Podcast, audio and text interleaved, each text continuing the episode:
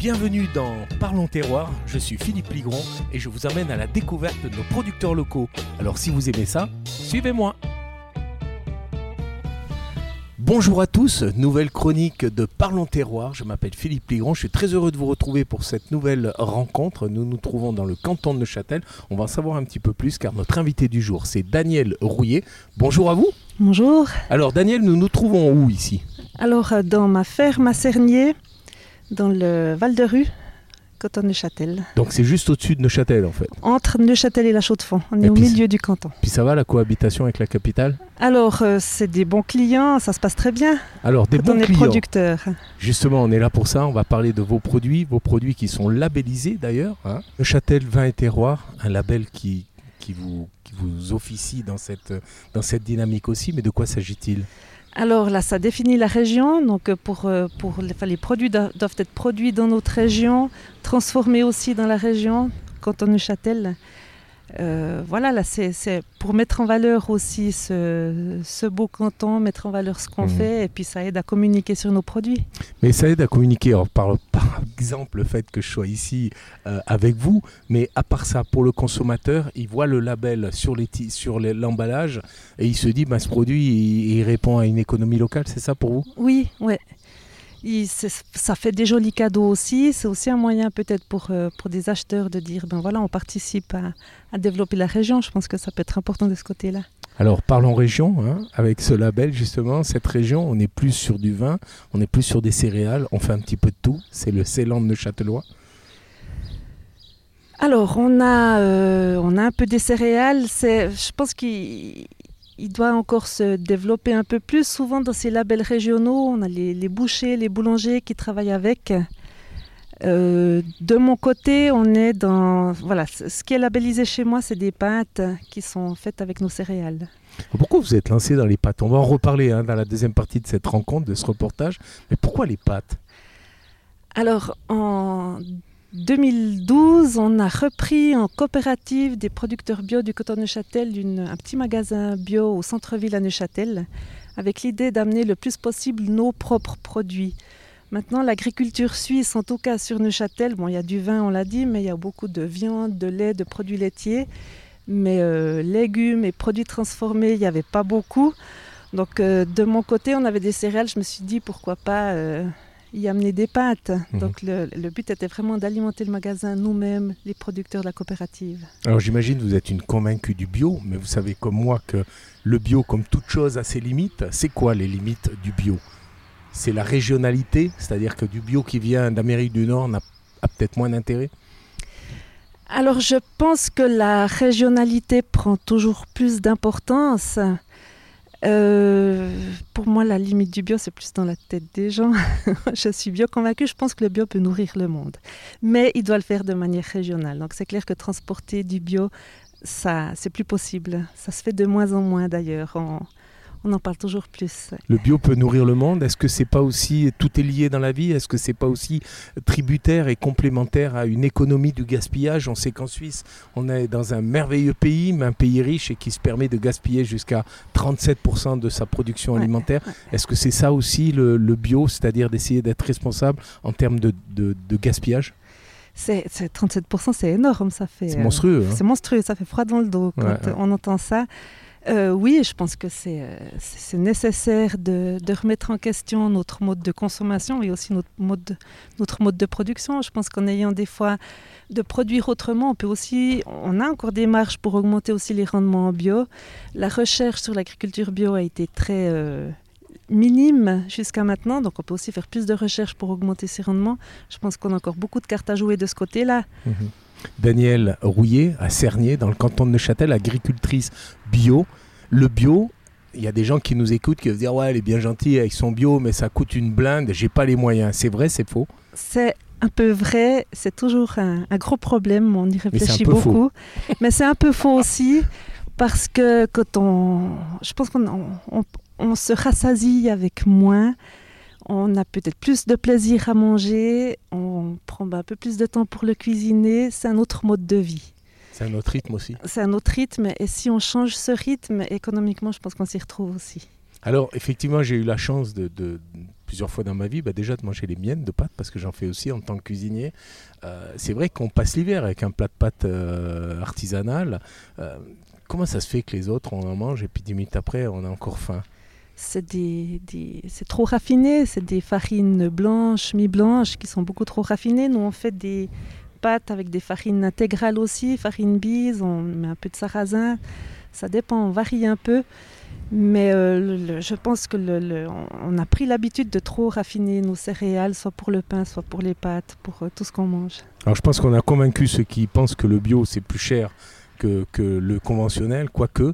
Maintenant, il y a aussi un autre problème au niveau de ces aliments, c'est euh, le gluten. Hein. on voit que c'est un gros problème. Le gluten, on a une parade avec ces produits qui sont faits artisanalement comme vous le faites, c'est-à-dire qu'on utilise d'autres céréales alors ici dans le coton de Châtel c'est très difficile. Bon moi je travaille aussi un peu avec des, céréales anciennes, euh, de l'épeautre, du petit épeautre, de l'amidonnier. On a essayé quelque temps du blé ancien mais il est un peu plus sensible aux maladies, c'est plus difficile.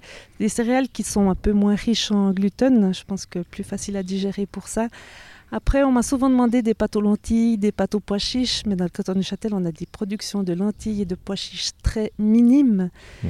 Donc euh, après avoir euh, acheté ces lentilles, euh, on, on, en manque, on n'en a pas assez. Puis en plus, les transformer en farine pour transformer en pâte, je pense que c'est un peu, c'est difficile à faire.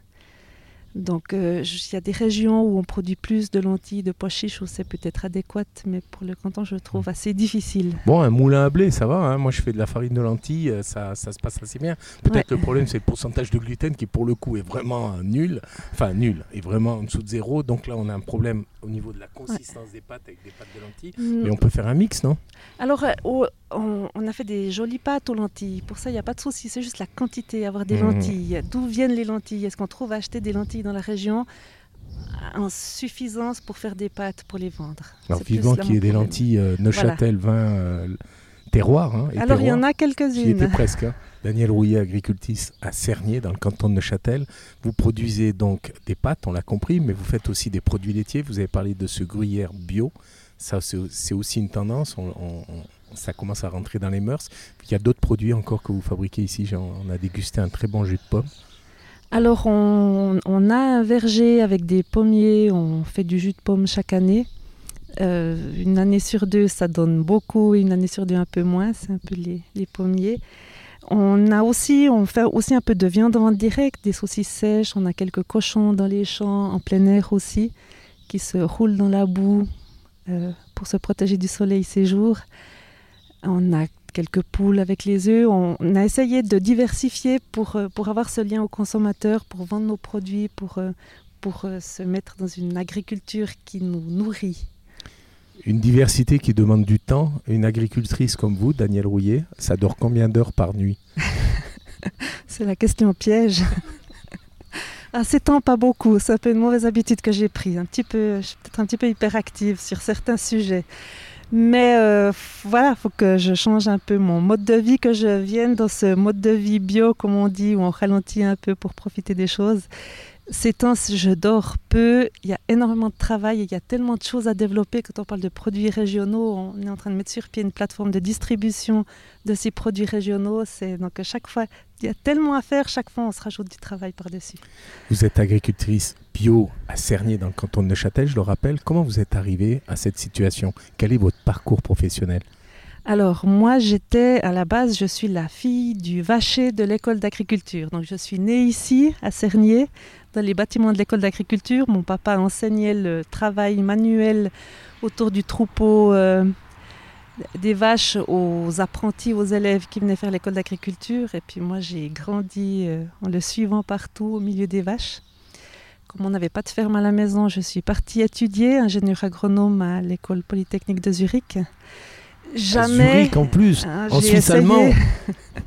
Et vous êtes revenue vivante. C'était pas si difficile. On était une bonne équipe de romans, ça aide. Voilà, ça va. Et puis, euh, jamais j'aurais cru, euh, j'aurais pensé reprendre une fois une ferme. Donc, l'école d'agriculture a cessé ses activités côté pratique. Avec mon papa, on a fait une proposition pour la reprendre, une association père-fille. C'est assez original. Enfin, c'était à l'époque en tout cas assez original, maintenant un petit peu moins. Et puis voilà, le canton a décidé de nous prendre comme locataires. On, était, on avait fait la proposition de faire en bio directement. Et puis j'aime bien, je dis toujours, moi je suis paysanne par hasard.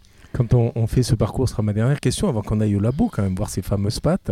Euh, quand on est dans votre situation, on a été biberonné, j'ai envie de dire, à l'agriculture, avec un père qui était très présent, qui, qui avait aussi ses principes et ses normes. Euh, est-ce qu'on est dans le juste là? Vous, vous restez convaincu? Oui, alors euh, complètement. On a besoin de nous, les gens doivent manger. On, on, est là, on nourrit. Je pense qu'on doit se poser plus de questions dans l'agriculture. Euh, moi, j'aime pas trop quand on industrialise trop l'agriculture. On doit revenir à ces idées de, lien avec le consommateur, de, produire une alimentation, de penser, quand on produit, de penser à ce qu'on mange. C'est la, la, base de la vie, c'est quand même euh, dans les champs que ça se passe. Donc, euh, je, je suis fière de mon métier. Et vous pouvez. On va voir ce labo Oui. Allez, c'est parti. magie de la technique, grâce à Studio Meublé à Lausanne, nous nous retrouvons ici, dans votre, dans votre laboratoire, à quelques, comment dirais-je, à quelques jetés de pierre euh, de votre ferme. Où sommes-nous exactement? Alors, nous sommes dans le site d'Evologia, l'ancienne école d'agriculture du coton de. L'ancienne école d'agriculture, ça n'est plus l'école d'agriculture, non? Non, là on est dans des bâtiments d'Evologia qui sont, enfin c'est un site un peu de plutôt touristique, musique, spectacle. Et puis il y avait un local de libre que j'ai pu occuper, louer pour euh, fabriquer mes pâtes. Alors justement, en parlant de fabrication de pâtes, on est dans votre laboratoire, je te disais avant, avec des machines assez incroyables quand même. C'est, ça s'improvise pas ce genre de production, il faut quand même avoir du matériel, quoi. Oui, alors on a commencé tout petit, on a commencé avec la petite machine qu'on, a encore ici. Qui est déjà pas mal. Hein. Il y a 12 ans, oui, elle, est, euh, elle coûtait aussi déjà assez cher. Et puis avec le succès, on est passé à une autre machine et avec le succès encore une troisième. Donc on a trois machines en tout. Une est chez ma collègue qui fait avec moi les pâtes. Elle, euh, elle, travaille chez elle. Ici j'en ai deux. Alors justement, on parlait, euh, on a évoqué juste cet aspect euh, financier des pâtes artisanales ça coûte quand même beaucoup plus cher que des pâtes industrielles, mais peut-être c'est dû aussi à l'achat de ces machines parce qu'il faut quand même les rentabiliser. On arrive une fois à amortir son investissement parce qu'il n'y a pas que la machine. On voit juste à côté de nous, euh, on dirait des, énormes réfrigérateurs, mais en fait ce sont des séchoirs. C'est plus pour la gloire qu'on fait ça ou est-ce qu'on arrive à tirer son épingle du jeu? C'est toujours difficile à calculer pour nous de savoir si on a un prix juste ou pas. Euh, je pense qu'on arrive à long terme à tirer notre épingle du jeu. Il ne faut pas que la production soit trop courte. Il faut que ça dure quand même quelques années. Euh, elles sont chères aussi parce qu'on utilise notre farine. Mmh. C'est euh, moulu dans la, dans la région ici. Chez, on a un meunier dans le village d'à côté.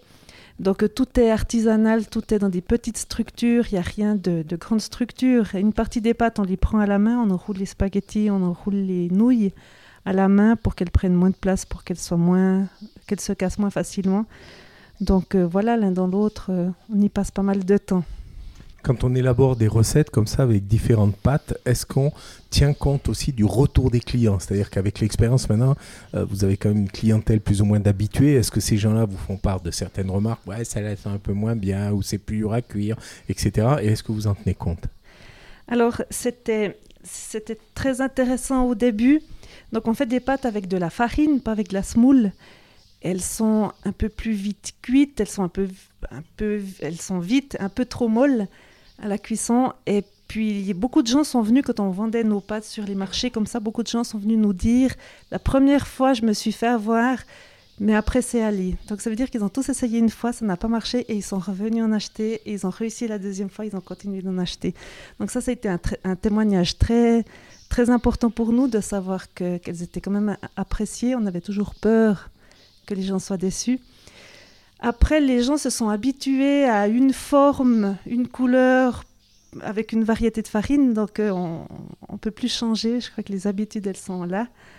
On fait des trottoles avec euh, une partie de sarrasin, on a euh, des campanelles avec l'épeautre, des spaghettis, c'est le blé dur. Donc voilà, chaque céréale a sa forme et sa couleur. Si c'est de la farine mi-blanche, farine bise ou farine intégrale, ça joue aussi un rôle. Donc je pense que les gens sont, ont pris leurs habitudes. Quand on, fabrique des pâtes comme ça artisanales, hein, Daniel Rouillet, je le répète, hein, à Cernier dans le canton de Neuchâtel, est-ce que quand on vend ces pâtes, on donne aussi et c'est ça la force peut-être de votre, de votre champ d'activité, c'est de donner aussi des conseils, je sais pas, peut-être des pâtes telles que les vôtres, euh, on les cuit, on les refroidit et après on les régénère pour stopper la cuisson ou est-ce que je dis n'importe quoi? Parce que c'est tout à fait dans le, dans le domaine du possible hein, que je dise n'importe quoi. Alors ça, je pense que c'est notre point faible ici.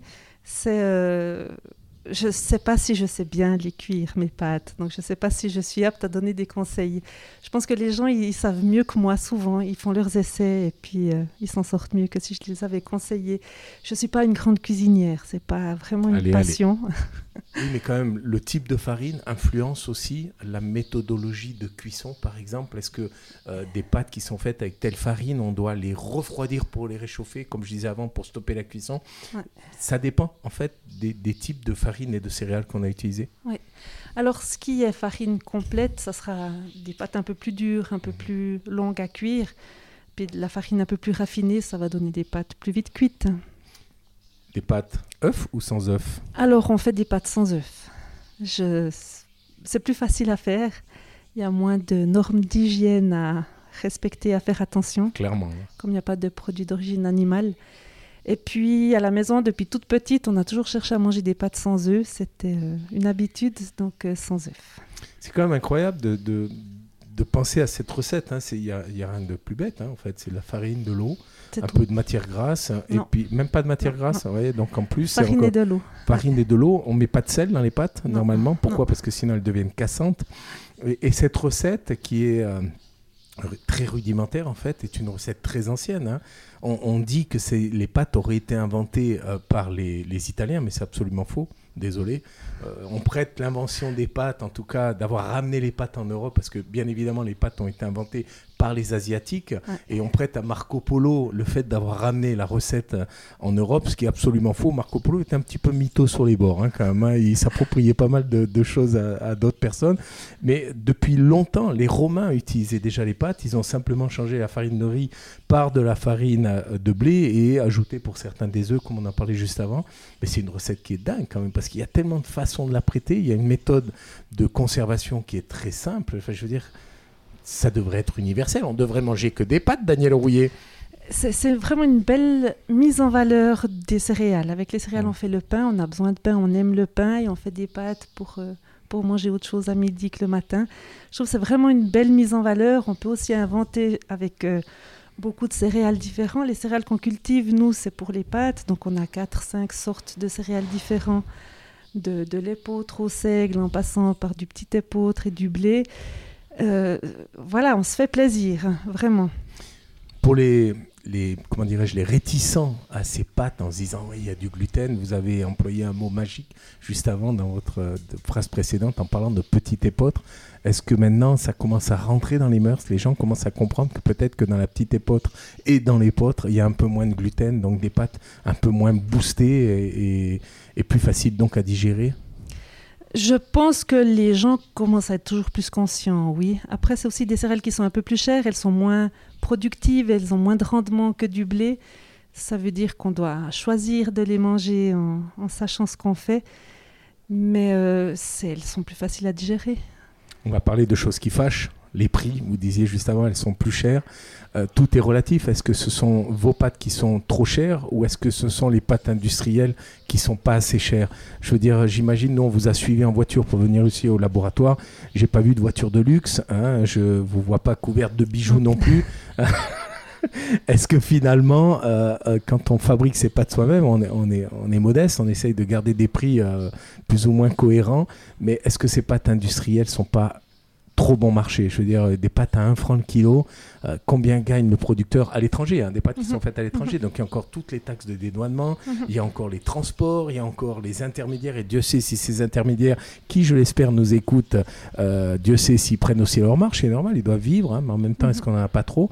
Mais combien gagne un paysan quand on vend des pâtes à 1 franc le kilo ici en Suisse? C'est pas possible que le, le céréalier euh, dans, dans le pays d'origine puisse gagner sa vie dignement, parce qu'on parle de dignité là.